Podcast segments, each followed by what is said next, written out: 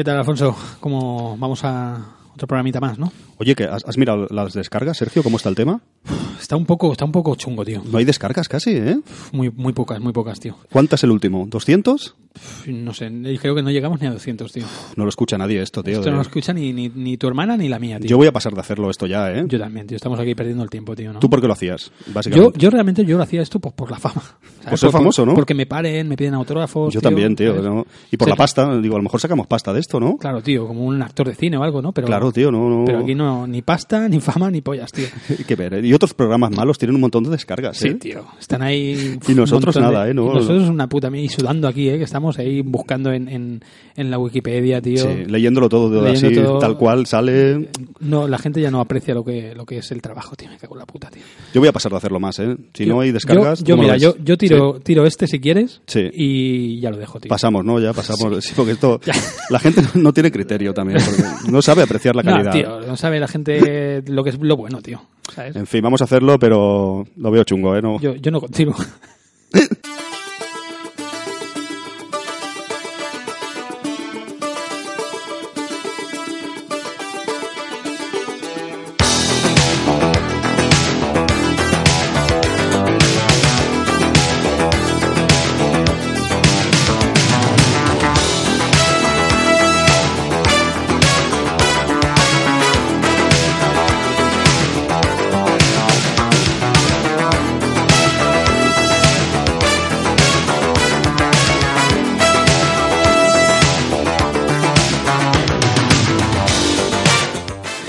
Muy buenas amigos y amigas, bienvenidos a Los Muelles de Gun, a este episodio 2X04 y dejadme saludar a mi amigo y codirector y, y amigo de, de- de Mil Batallas, Alfonso Martínez, ¿cómo estás? Hola, Sergio, por aquí estamos de nuevo a darle caña a esto. De, de Mil Batallas, ¿has visto, tío? Ahí, ¿Cómo, ahí, cómo ahí. te pongo? eh? Somos auténticos guerreros del podcasting, tío.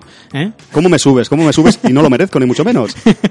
bueno, ¿qué tal, tío? ¿Cómo, ¿Cómo ha ido estos días? Bien, bien, esto ha sido un poco, ahora lo explicamos, Sí. Sergio, ¿no? Ha sido un poco un atraco, una cosa rápida, eh, y ahora explicamos un poco por qué, pero muy bien, aquí a grabar de nuevo. Esto, sí, sí, ha sido como, como un, un- ¿Cómo se llama eso? Eh, precoz, ¿no? Una, Una eyaculación precoz, ¿no? Eyaculación precoz. Venga, tío, que... No, amigos, os contamos que... Sí. que bueno, cuéntalo tú, Alfonso, que eres tú el, el que, Sí, el que eh, nos dejas. Sí, bueno, me voy unos días a Japón de, de vacaciones. pueblo, se va al pueblo. No, me voy al pueblo unos días y ha sido un poco Sergio ha dicho, ostras, Alfonso, vamos a cuadrar el tema para grabar así un programa rápido y que tengamos contenidos. Estamos manteniendo, Sergio, más o menos la, la periodicidad de estar con vosotros cada semana y como hacemos los programas fraccionados en, en tres veces y luego el programa final con el extra. Y claro, como yo me ausentaré unos días, eh, un mes en concreto, pues tenemos que grabar un programa así a lo rápido, ¿no, Sergio? Y me has dicho, venga, a grabar rápido, Alfonso. Exacto, y hemos tirado pues de, de unos cartuchos que, que sabemos que nunca fallan y que eh, tanto Alfonso como yo pues los tenemos bastante por la mano, así que hemos, nos hemos sacado de la manga un, una especie, de- ahora lo diremos, ¿no? Una especie de especial eh, y, y esperemos que, que os guste, ¿no?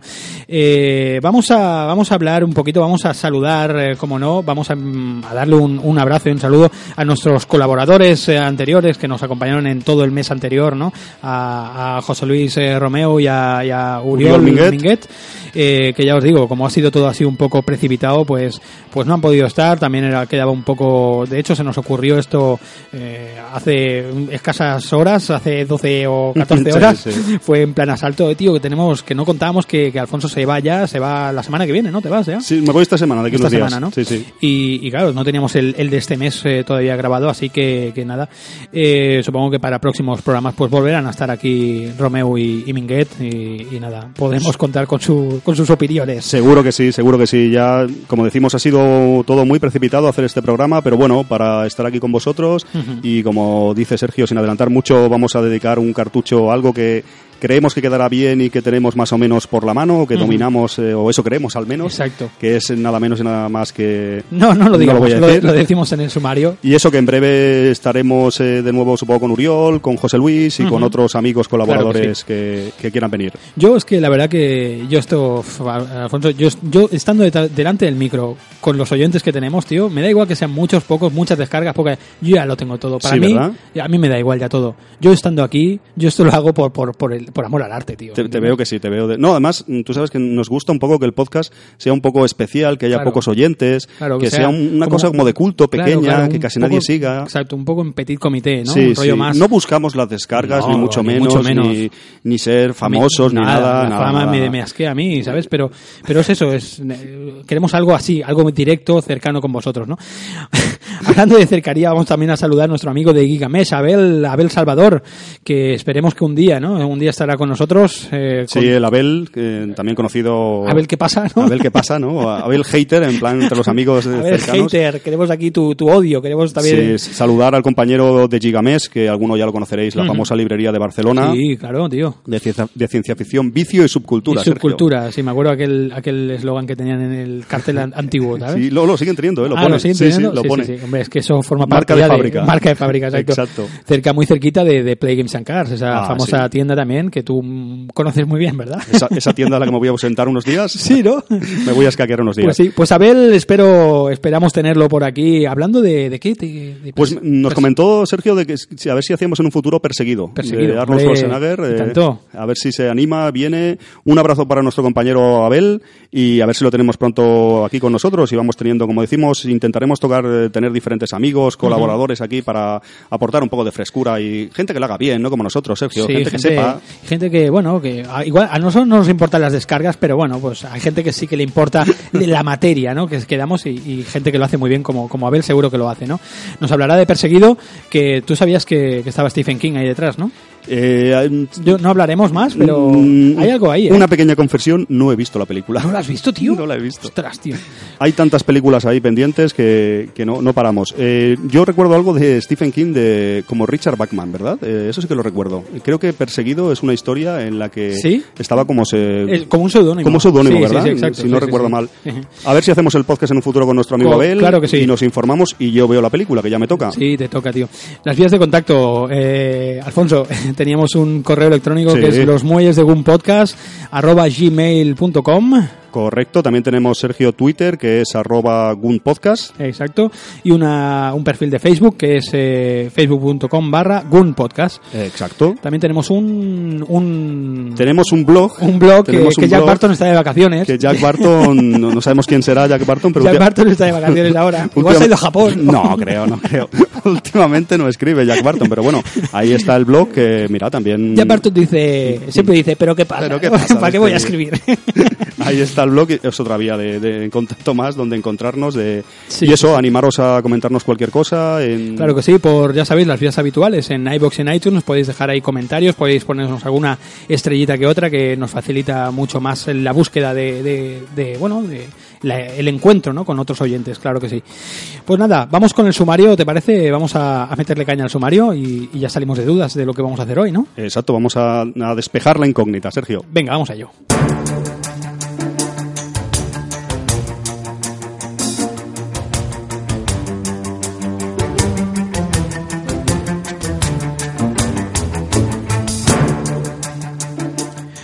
Pues nada, pues como comentábamos antes eh, Alfonso y yo, que esto va a ser un programa un poco especial, ¿no? Va a ser un, un programa, no va a ser bien bien un monográfico, porque más adelante haremos un monográfico de este director, pero, pero bueno, queríamos pues hacer un pequeño, un primer especial de, pues, de tres eh, películas de la, de la obra de, de este, de este director, ¿no? ¿De quién hablamos, Sergio? Pues estamos hablando del amigo John Carpenter, ¿qué te parece? Este lo llevamos tú y yo bastante bien, ¿eh? Eso espero. Eh, Ha sido una manera, como decías, de como hemos tenido que hacerlo así un poco improvisado el podcast y no hemos podido preparar mucho. Pedimos un poco disculpas de antemano, pero hemos tirado lo que tú dices de, de algo seguro, ¿no? De Carpenter, que bueno, eh, es algo que nos gusta a los dos y que son películas que tenemos muy vistas y que no, nos gustan mucho y esto y es una forma de, de salir del paso y, y espero que quede algo chulo. Que has dicho que no nos, no nos gustan mucho. Que no nos gusta mucho, nos, nos encanta, ¿no? No nos gusta, nos encanta. Nos encanta. Sí, sí, pues bueno, pues hemos eh, decidido coger una de cada época, de, de- sobre todo del principio de carrera, de, de mediados más o menos,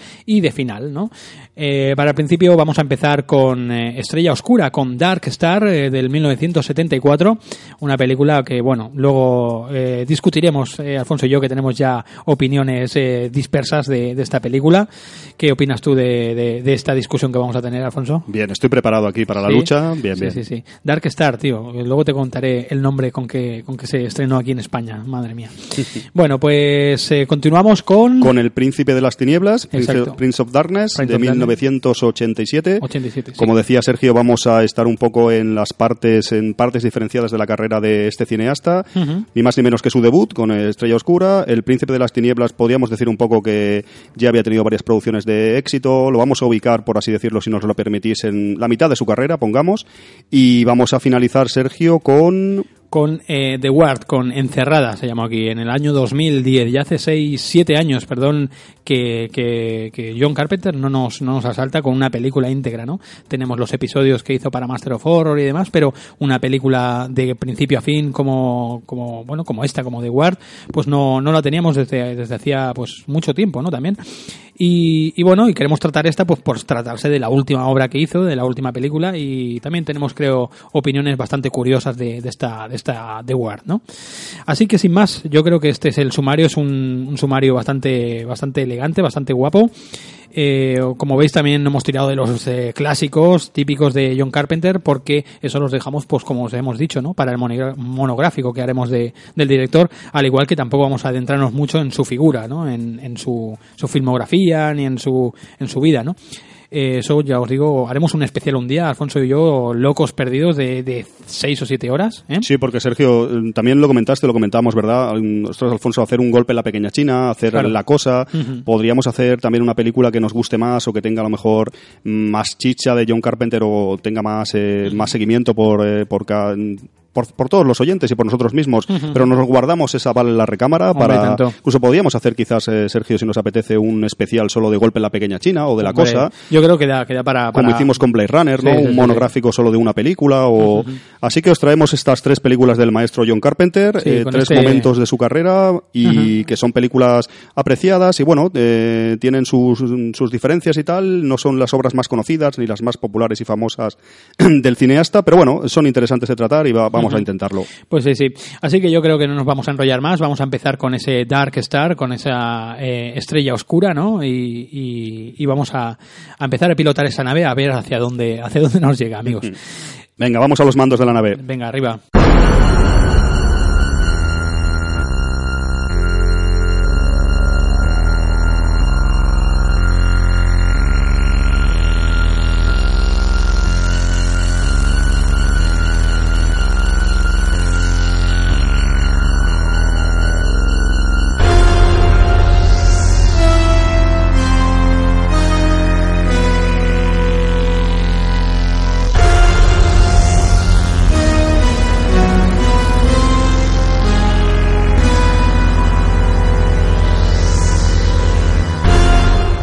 Bueno, pues vamos a comenzar con este Dark Star, eh, Estrella Oscura, ¿no? Esta película de ciencia ficción, el debut, como decíamos, en la dirección de- del maestro John Carpenter.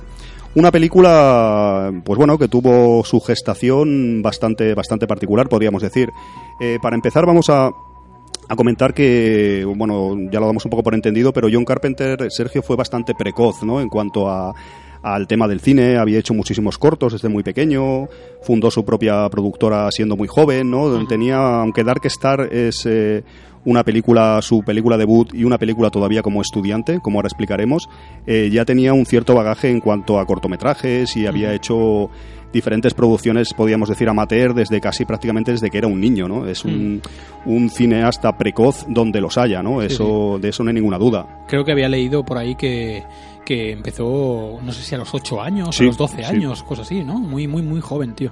Ya ves, a los, a los 8 años que estábamos haciendo nosotros, ¿no? Nosotros ten- teníamos el Cinexin, a lo mejor, Exacto, tío. y Carpenter estaba ya con la Super Super 8. Cinexin, Sí, sí, sí, tío. Muy, muy guay. Bueno, pues, eh, eh, pues eh, creo que eh, empezó a estudiar en la, en la universidad, ¿no? Empezó a estudiar cine Sí, y demás, exacto. ¿verdad? Y ahí, y ahí creo que fue donde conoció, pues, a, casi casi a la media, media naranja de, de esta película, ¿no? O, otro, otro personaje. O me estoy adentrando demasiado, tú corrígeme No, no, si sí, quieres. sí, de- del que ya hablaremos, Dan O'Bannon, ¿no? Del que vamos a hablar ahora, Sí, sí, que sí. es una película un poco a la limón, ¿no? Una película a pachas con, con Dan O'Bannon, ¿no? De, Sí, sí. Los dos coincidieron estudiando cine en la Universidad de Sur, de Sur California, me parece que, que era, Sergio. Sí. donde por cierto luego hablaremos del Príncipe de las Tinieblas eh, se rodó creo en esa universidad. Es una Ah, sí. sí, Sí, es una curiosidad casualidad.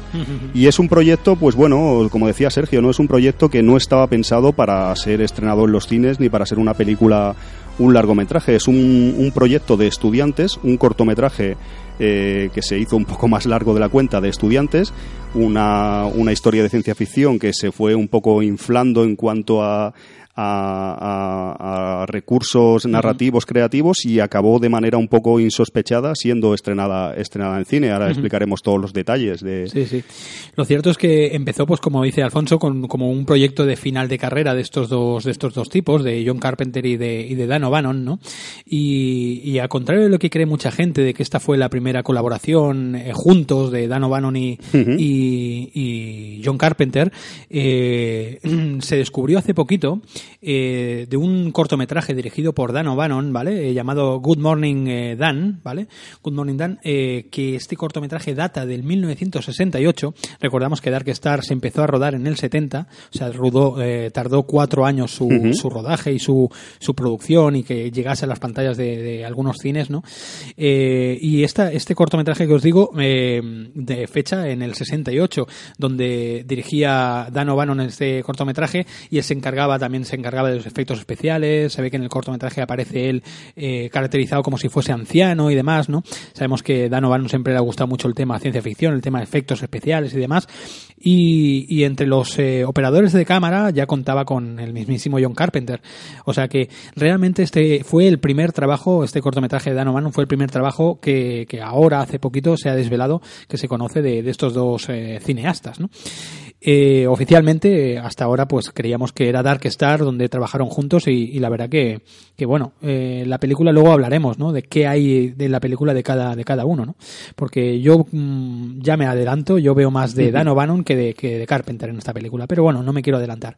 ¿Qué más tienes, Alfonso? Sí, no, es lo, lo que comenta Sergio, es eh, un guion que escribieron juntos, ¿verdad? Mientras que eran estudiantes. Sí. Y en esta película ambos se encargan de, de diferentes cosas, diferentes... Casi todo lo hacen Sí, ellos, ¿no, tío? ¿Verdad, Sergio? Porque John Carpenter hace la dirección, como decías, es el músico, ya debutaba haciendo Sí, su propia música. Sí, sí, sí. Creo que el padre de Carpenter, si no recuerdo Era mal, músico, era músico. ¿verdad? Y siempre ha tenido, casi todas sus películas más importantes, quizás él siempre se ha, se ha encargado de- del score y es algo marca de fábrica de John Carpenter. De hecho, no me acuerdo ahora bien bien, pero su padre fue un músico bastante importante, llegó a tocar con, con, con Ah, Peña, no sí, sí, sí, con Peña importante, tío. Sé De- que la madre, no sé si era profesora, sé que mm, tiene una familia así, pues bastante con sensibilidad artística y todo esto.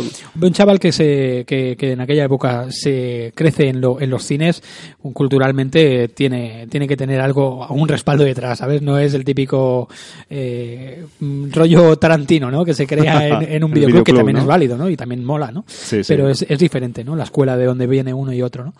Pues como dices, aquí están con, está con Dan O'Bannon. Ahora explicamos un poco la carrera de los dos. Y esta película fue un guion que escribieron los dos. Como decías, John Carpenter se, se encarga de la dirección, de la música y de la producción también, Sergio.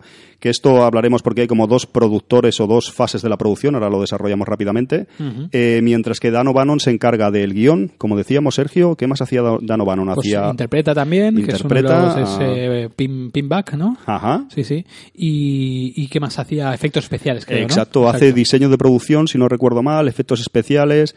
Eh, en general, también es normal, ¿no? Un proyecto, Sergio, tan modesto, así, entre estudiantes, entre amigos prácticamente, pues que un poco todos se encargaron un poco de todos, de todo el proceso. Estaba también eh, Nick Castle, creo, eh, ¿sabes? El colaborador, colaborador habitual a veces en varias películas de John Carpenter, el que hacía de, de Mike Myers en, en Halloween, ¿no? ¿Ah, sí? También está, no sé si estaba de ayudante de operador de cámara, está ya por aquí, está por aquí echándoles un cable que luego hizo el guion con Carpenter de las de, de las de Snake Plissken eh, Ah, sí. y ha colaborado verdad, varias verdad, veces verdad. con él y con Debra Sí, Hill. sí. Hay diferentes ya diferentes eh, personas del staff que estaban ya aquí en, en esta primera en esta primera película.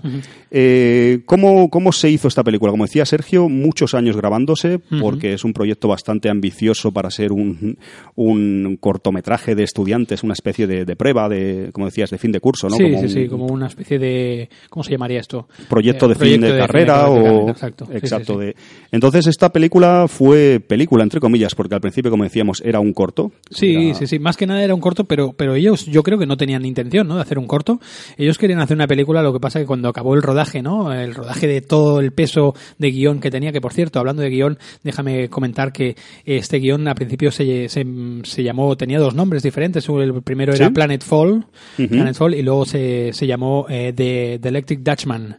The Electric Dutchman. No lo sabía, y- Sergio, Sí, ¿sí? sí, sí. Y luego ya, pues, eh, Dark Star, como la, la- finalmente la, la conocimos. Y lo que decía referencia, ahora que digo el tema del nombre, aquí se estrenó como Aluniza como puedas. Nada más te digo eso. Ostras, pues me sonaba eso, ¿en serio? Aluniza como puedas, tú. ¿Pero aquí en España Aquí o en, España, Sudamérica? aquí- no, no, no, en. Sudamérica no, en España, sí, sí. De Ostras, hecho, la edición que hay española eh, se llama Aluniza como Dark Star, Aluniza como puedas. Lo ponen como un poco como sobrenombre porque hasta ellos mismos le debe dar vergüenza ajena, ¿no? Pero entonces, claro, sobreentendemos, Sergio, que este cambio de nombre tan creativo, digamos, Sí, sí. fue después de la- del estreno de Aterriza como puedas, ¿no? Claro, hombre, claro, fue Claro, ya eh, eh, posteriormente, ya. O sea, supongo que viene por el éxito de, de John Carpenter de la figura y tal, pues se ha reeditado ya en, Qué en curioso, nuestro qué país. sí, curioso. sí. Aluniza como puedas, nene. No me acaba de convencer, Sergio, no, no me lo has vendido, ¿eh?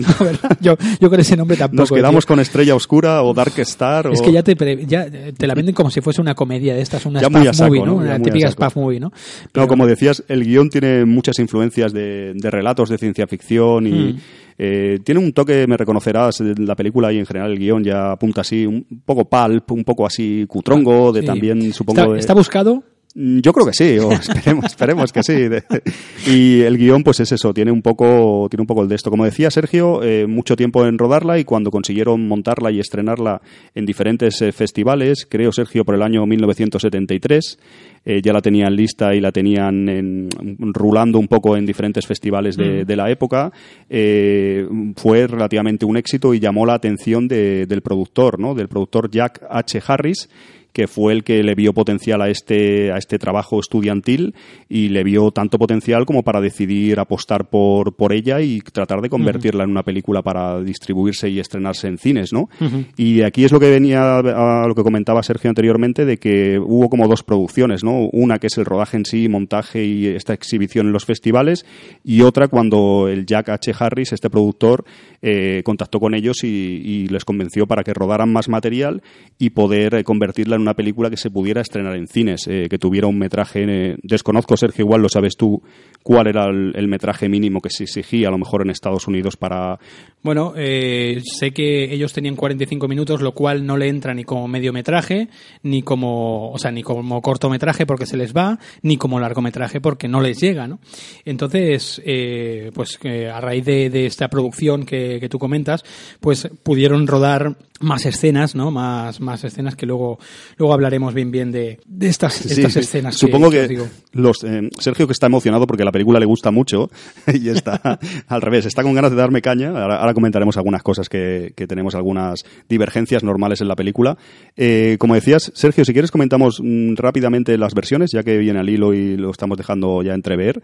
Lo acabamos de aclarar, lo tengo aquí un poco como hicimos con Blade Runner, ¿no? Como había tantas versiones, vamos a aclararlo rápidamente. Lo tengo aquí, tengo una chuletita por aquí. El film original, que como decías que se presentó como trabajo estudiantil, eh, duraba 68 minutos originalmente. Igual, no lo sé, ¿eh? pero igual en cines en Estados Unidos en esa época, para que pudiera ser estrenada, igual necesitaban que fuera una película que durase como mínimo 80 minutos. Supongo que será algo de sindicatos o algún tema eh, legal, formal, de que necesitan X metraje para ser considerado un largometraje y poder en esa época exhibirse en cines, ¿no? Sí, sí, sí. Eh, la versión, como decimos, el, el film como, como era realmente, como estudiantes, como proyecto inicial que presentaron ellos, duraba 68 minutos, tengo aquí anotado. Sí. Eh, la versión original que se presentó por ahí en festivales y tal duraba un par de minutos más. O sea, esto, eh, hubo, por así decirlo, suena quizás, quizás un poco lioso, pero no lo es tanto. La primera versión que ellos acabaron duraba 68, la que pensaron que podían distribuir en festivales y darle un poco más de... eh, moverlo un poco, duraba dos minutitos más, 70 minutos. Luego, la versión que se estrenó en cine, que decía Sergio que ya tiene más contenido por el dinero que insufló este productor, duraba 83 minutos. Y luego, por último, eh, John Carpenter y Dan O'Bannon eh, consideraron años más tarde que este, este estreno, este montaje este alargamiento de la película no les convencía demasiado y hicieron un director's cut que dura 71 minutos. En resumen, hay cuatro versiones de la película. El, el, film original, como estudiantes, duraba 68. El que movieron en festivales tenía dos minutos más, es otra versión que duraba 70. Luego había la tercera versión que se estrenó en cine, gracias al productor este que duraba 83. Y finalmente el Director's Cut dura 71 minutos. Es un poco lioso, pero creo que, que lo hemos aclarado bastante.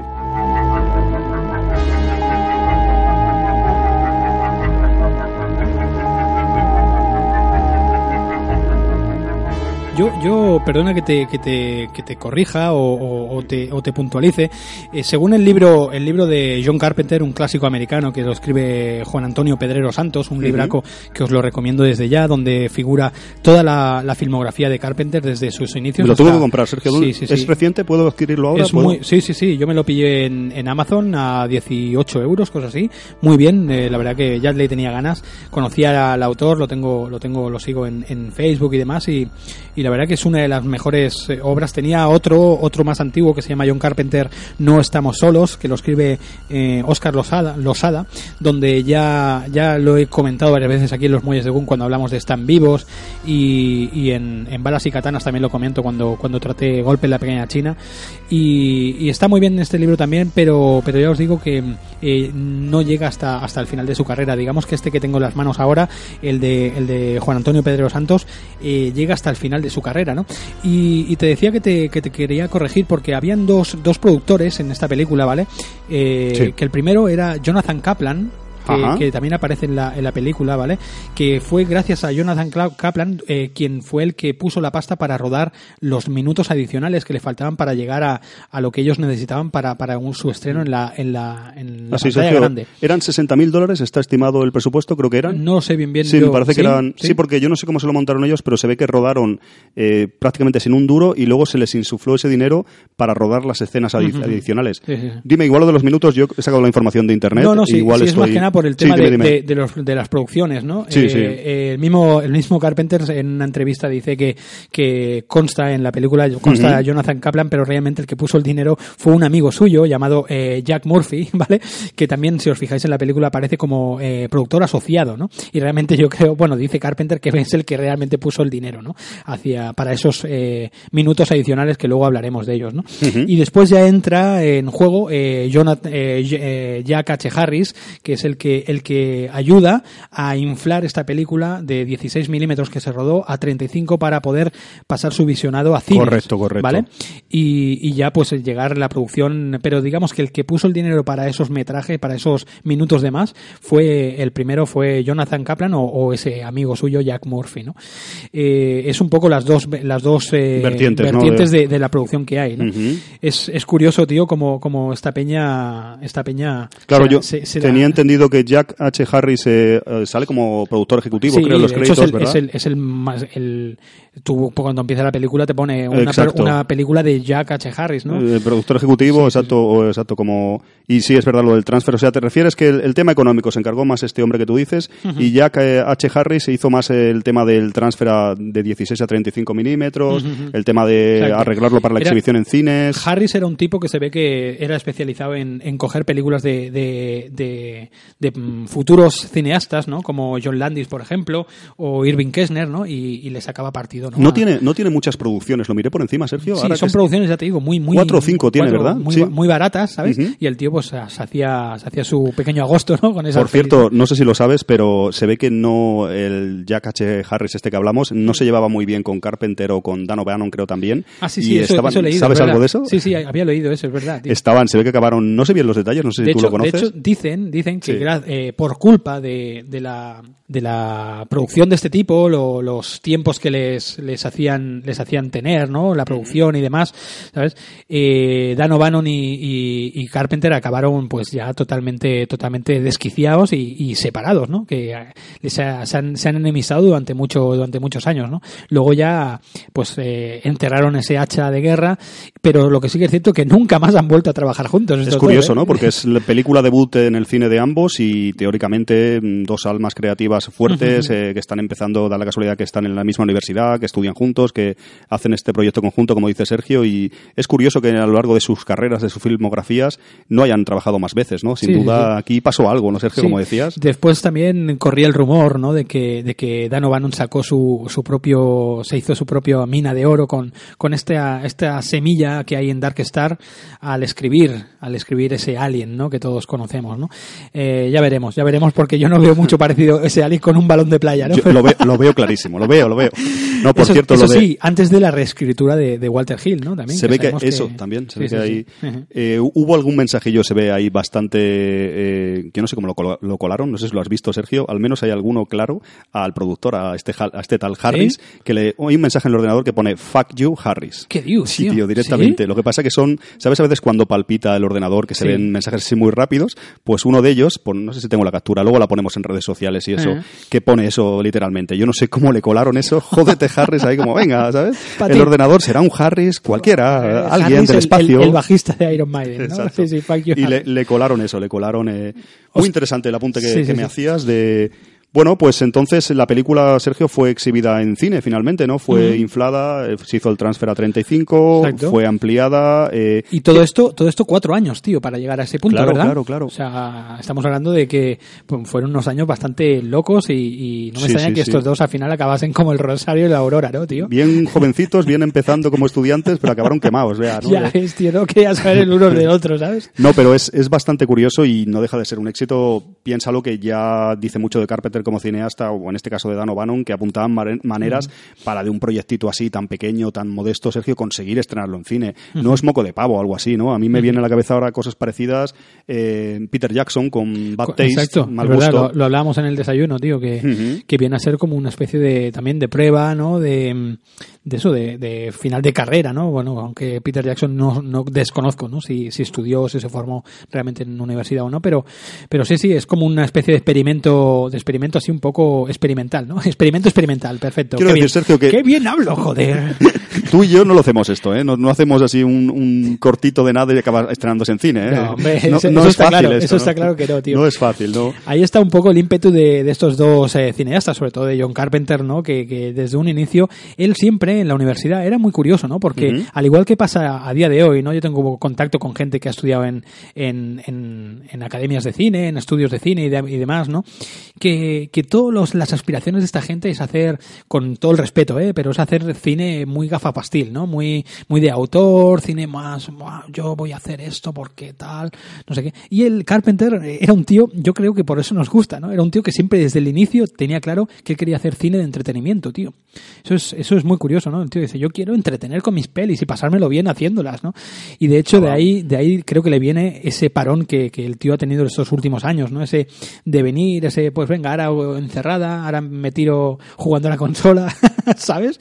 Es un poco, está un poco hasta los huevos. Está más creo, inactivo, ¿eh? luego lo comentamos con, Sí, con la última película, pero es verdad que está un poco más inactivo. Sergio, lo que me comentabas, ¿qué escenas hay extendidas de que se rodaron extra para convertir la película en, en estreno posible en cine, gracias a la labor de estos dos productores que has dicho? ¿Qué, qué, más- qué grabaron? Esas escenas que tanto te gustan, Me que tanto te han entusiasmado. Me, me encanta, me encanta. Tienen un ritmo, tienen, no sé, tío, las veo que, que van que ni, ni pintadas, ¿no? No, no, eh, bromas aparte. Eh, luego, luego daremos nuestra opinión, ¿eh? Pero vamos a hablar de, de lo que son las escenas. Eh, yo tengo controladas dos. Dime, dime. Las dos eh, grandes, ¿no? No sé si la que tú decías también es, eh, es parte de ellas, pero bueno. Tengo chuleta aquí, dime, dime. Sí, vale, pues yo tengo controladas las del ascensor, que se hace bastante interminable, ¿vale? Sí, es La del ascensor donde Es Dan lo de- O'Bannon, el exacto. pinback, ¿vale? Eh, se ve se ve perseguido por, por un alienígena que tiene como mascota en, el, en la nave, ¿no? Y, y- Son las dos un se- poco... Están unidas. Sí, es la Una, persecución... una, una le lleva a la sí, otra. lo que exacto. lleva a alimentarlo y luego el ascensor. Exacto. Correcto, la, Sergio. la primera es esta, la de la que Dan O'Bannon le, le va a una habitación donde tienen este extraterrestre que es un balón de playa pintado, ¿sabes? Es súper curioso. Pero está, mm, a ver, ese no, no, no es lo- un no balón lo de salves, pla- tío, no lo Pero salves. tu teoría es un- una, una pelota de Nivea de la época, o de- bueno, de los 70, ¿no? Sería de... Yo, yo pero un creo balón que es, no es es, un ¿no? balón, un balón gástrico de estos que, que, que, que le dan a las parteras Pero- para, para que, ¿sabes? que tengan un ¿Tú parto has visto en la playa pelotas tan grandes? No, yo no he en la visto. playa no, yo no te voy a decir dónde las he visto.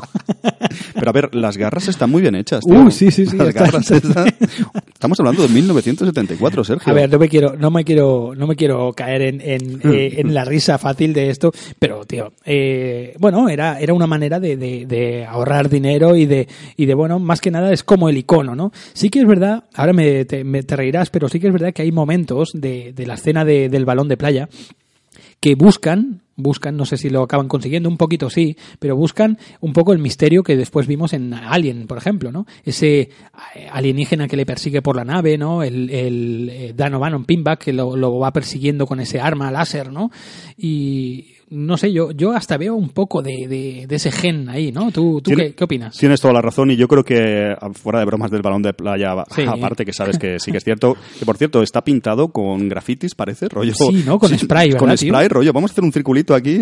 Vamos a hacerle ojo. Fuera de bromas y tal, yo creo que ahí ya, ah, aparte, luego desa- desarrollamos un poco más el tema de Alien cuando, cuando hablemos un poco de Dan O'Bannon, pero es verdad que la semilla ahí de John Carpenter se nota, Sergio. eh, no es fácil eh, una situación tan cómica, tan ridícula, entre comillas, como esta, que John Carpenter hay momentos que consigue un, un cierto suspense ya, un cierto. Eso- a, eso, a eso es lo que me refiero. Es verdad, una, Sí, sí, sí. una labor en la narración ya que para ser un, un cineasta que está comenzando, que no, no olvidemos que es su primera película y casi involuntaria, porque él no, no pensaba que se iba a estrenar en cine ni que iba a tener Ujú. esa repercusión, y ya no, se nota un poco en manos de Carpenter como cineasta, como director, que ya imprime su sello en diferentes escenas, eh, con casi nada de medios, de con casi nada tanto técnicos como un poco de, en general, ¿no? de actores, de todo, y ya consigue una cierta atmos- atmo- Sí. atmósfera, eh, disculpa, su música, por ejemplo, Sí. en estas escenas está Espera, vamos, muy vamos, bien. vamos a verlo un momentito.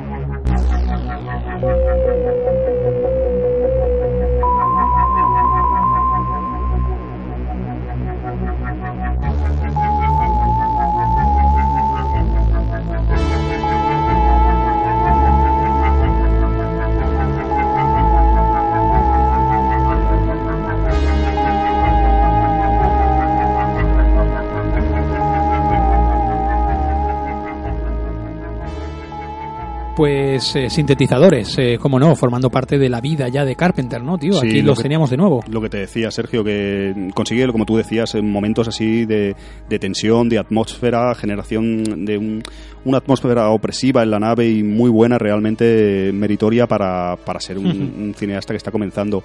Como decíamos, las escenas, una escena extra rodada que a ti te, te ha encantado, te ha maravillado, es la de, la de que se rodó también para inflar la película a cine, es la- el tema de cuando tocan... el- Oh, esa, esa es la que yo te decía también.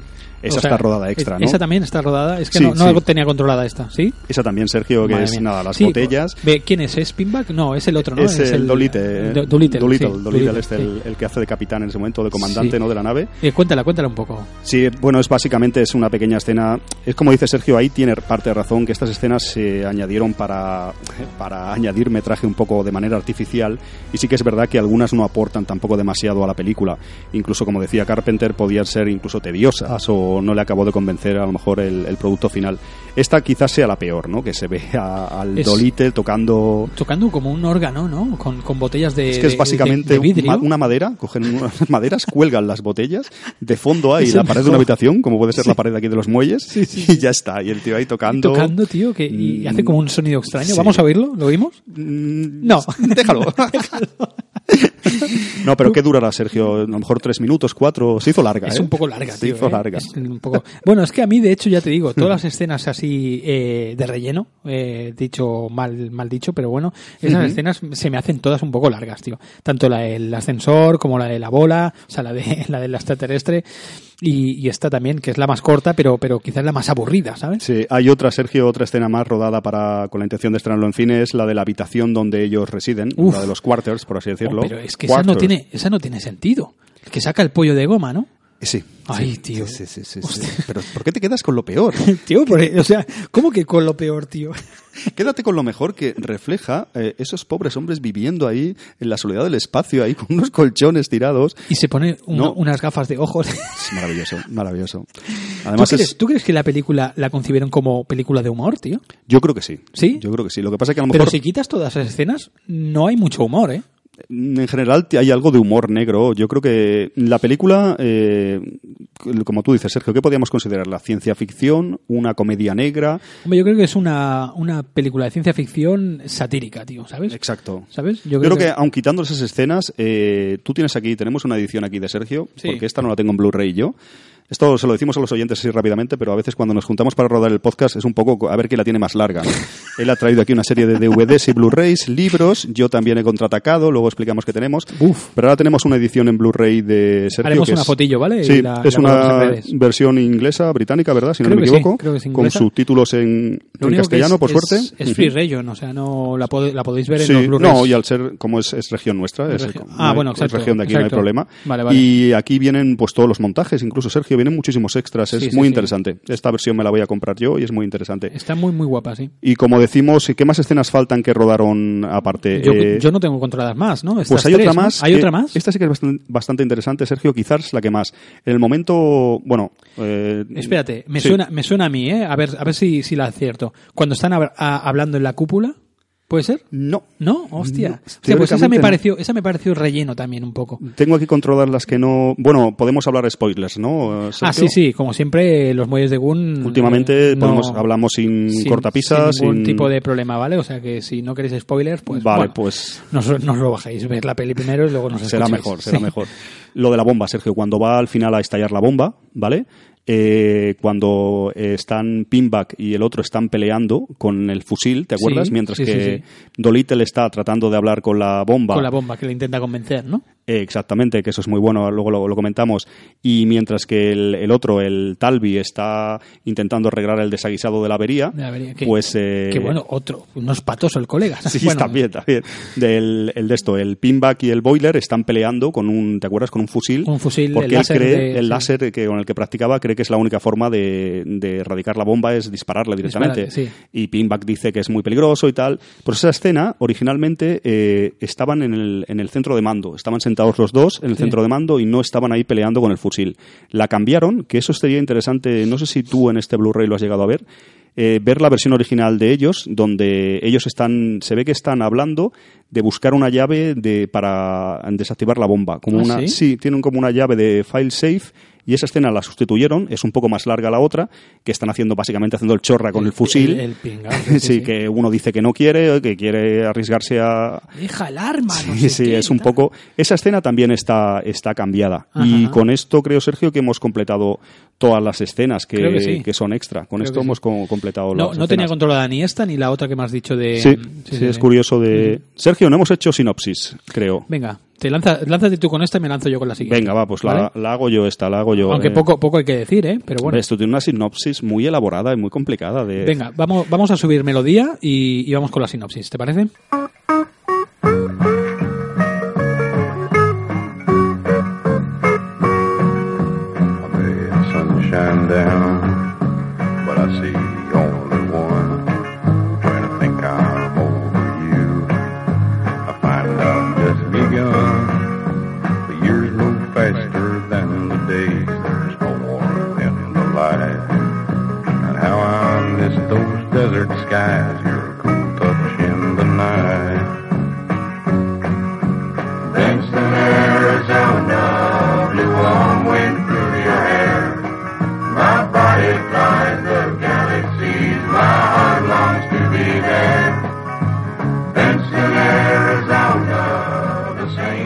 Pues bueno, como decías, una sinopsis bastante simple y sencilla. La película nos pone, nos pone en el interior de una nave, ¿no? En el siglo XXII, eh, los astronautas en una misión súper larga, una misión eh, larga y tendida, eh, están trabajando en esta nave que se, se encargan de buscar planetas, ¿no?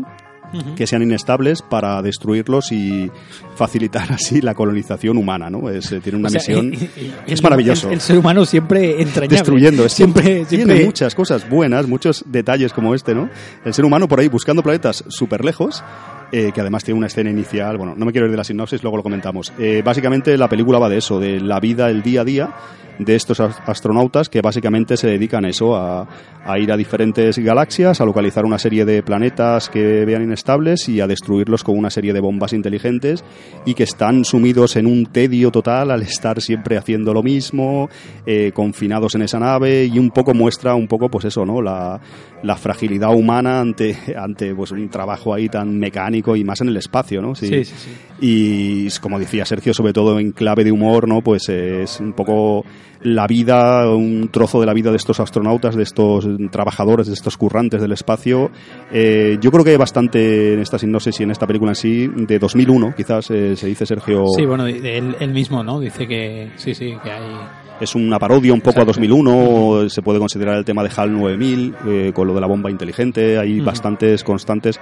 Básicamente la película trata de esto, es una película en plan broma, con estilo así cutrongo, eh, estilo pulp un poco, y como dice Yo igualmente, Sergio... yo igualmente tú dices esto, luego ya hablaremos en nuestras opiniones, pero yo sigo sin verle eh, el, la- el tono cómico eh, desde el inicio. O sea, quitando las, las, es- las escenas de relleno, yo sigo sin verle el tono cómico, tío, a esta película. Yo creo que se la tomaron en serio al principio, excepto con el guiño del final, ¿no? Eh, pero... Hombre, ya hay cierta comicidad, Sergio, quizás, ¿eh? igual es que yo lo interpreto muy así, pero nada más empezar la película, que les habla uno de los gerifaltes de la Tierra, les, les manda ese ah, mensaje. bueno, sí, ahí Ya, esto un huele poco- un poco a comedia, ¿eh? Sí, porque el sí. tío se pasa a tres pueblos como diciendo, no, no podemos enviaros. Ah, pero- Sudamos de nosotros, de vosotros, básicamente, Pero- pasamos. Pero os, os, os adoramos, ¿no? Soy. Seguir currando, Sí, pero pasamos Estamos de- muy orgullosos de vosotros, pero que os jodan. Me recuerda a algunas empresas esto, ¿eh? ¿No? ¿Sí? Sí, a ti no, te ha pasado. A mí no.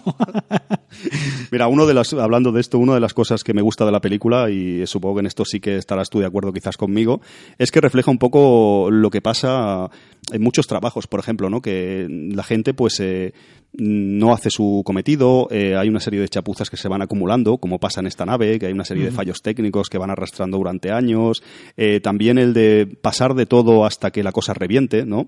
Sí, que sí, es una sí. cosa muy española, Sí, lamentablemente. exa- exacto, es lo que te iba a decir. Yo me, me pensaba que eso solamente pasaba en empresas españolas, pero por lo visto no. Claro, yo creo que en una película del 74 de ciencia ficción meter temas como estos lo considero un hallazgo bastante importante, es muy ¿Cómo, divertido. ¿Cómo lo has llamado tú antes? Los, eh, estos, los escaqueados estos del trabajo, ¿cómo, cómo- cómo has dicho? Has dicho, No sé, Has dicho como un, un- no me acuerdo. Has dicho un término de A ver, estos que tuyos. yo esto lo he visto en algunos trabajos que he estado, yo nunca he practicado este tipo de... Nunca, de- nunca, yo de- tampoco. Tú también, ¿no? Pero Yo lo has visto, ¿no? Gente que no hace su trabajo, pasa de todo, Sí, sí. hasta que el marrón no sea muy gordo, nadie hace nada hasta que la cosa no explota, Claro, claro, y luego hay que solucionarlo como puedas y tal. Sí, pues esto aplicado al espacio lo considero un, un hallazgo bastante importante.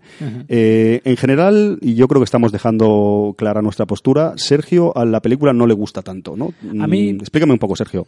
Bueno, ya te digo, yo es que mm, está claro que esta película eh, pues forma parte de, de la formación de, Carpenter y de, y de Dan O'Bannon, ¿no? Eh, es su- el, el proyecto final de su carrera, lo que tú quieras, ¿no? Pero pero pero sí, sí. Eh, me está enseñando, Alfonso me está enseñando El Blu-ray es reversible. La, Es reversible también la portada. Perdona, perdona. Eh, está claro que, forma parte de su carrera, que es su formación y tal, pero como película, eh, hostia, yo es que hay momentos que no la que no la veo, ¿no? Entonces, si la veo como película eh, de cabo a rabo, ¿no? Como, como película completa, no me no me satisface la peli, ¿no?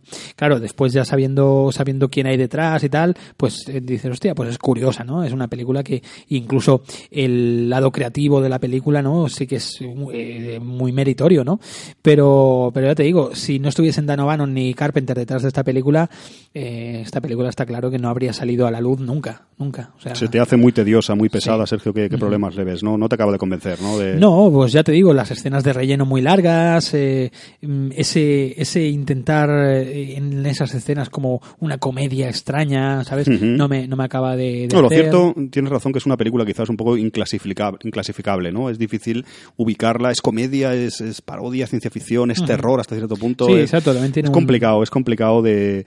eh, creo que muchos oyentes opinarán como tú, ¿no? Que es una película que no es fácil de digerir. A mí personalmente me encanta, luego desarrollo también mis, mis eh, motivos y argumentos, pero entiendo tu postura y creo que muchos oyentes estarán de acuerdo contigo y totalmente respetable, ¿no? De, Vamos a hablar un pelín de Dan O'Bannon, si quieres, que lo hemos pasado por encima. Hablamos Venga, un poquito, Sergio, de vamos, Dan sí, sí, O'Bannon. sí, Dale caña. Eh, mm, básicamente el, el- el reparto, Sergio, si quieres, no lo vamos a tocar casi porque es que son actores desconocidos. Sí, sí. Aparte del, del propio Dan O'Bannon, los otros, que hay cinco actores en la película, son cuatro, Sí. cuatro tripulantes, ¿no? Cuatro, Son sí. los tres que están ahí el- y el otro que está siempre en la Sí. cúpula, Spinback, Talby, Boiler y Dolite. Y bueno, el quinto es el muerto, que es el, el que era comandante, el Ah, sí, comandante el Talbot, creo que era. ¿Talbot era? Creo que sí, O- creo que era- No me acuerdo. Eh, pero básicamente es una película de pocos actores y como decía Sergio, es una película de actores prácticamente que no hicieron nada más porque, o sea, repasar el casting no tiene demasiado, demasiado sentido. Sin embargo, Dan O'Bannon sí. Eh, ¿Quién es Dan O'Bannon, Sergio? ¿Quién, quién es, qué, de qué ejerce aquí? Hemos dicho ya, pero un poco, ¿qué, qué tuvo un poco como cineasta para poner un poco al oyente en Yo lo, situación? no lo tengo muy bien controlado, pero bueno, eh, se le conoce pues por haber hecho el guion de, de Alien, por ejemplo. Eh, ha hecho varios varios guiones más como, como, como guionista, ¿no? Como creo recordar que aquella también eh, criaturas, eh, ¿cómo era? Asesinos cibernéticos. Asesinos cibernéticos, exacto. También era la escribió Dan O'Bannon. Estoy tirando de, de memoria, ¿eh? Eh, Creo que El regreso de los muertos vivientes Correcto. la dirige él Es también. guion y dirección, Y dirección, suya, no lo recordaba, Sergio.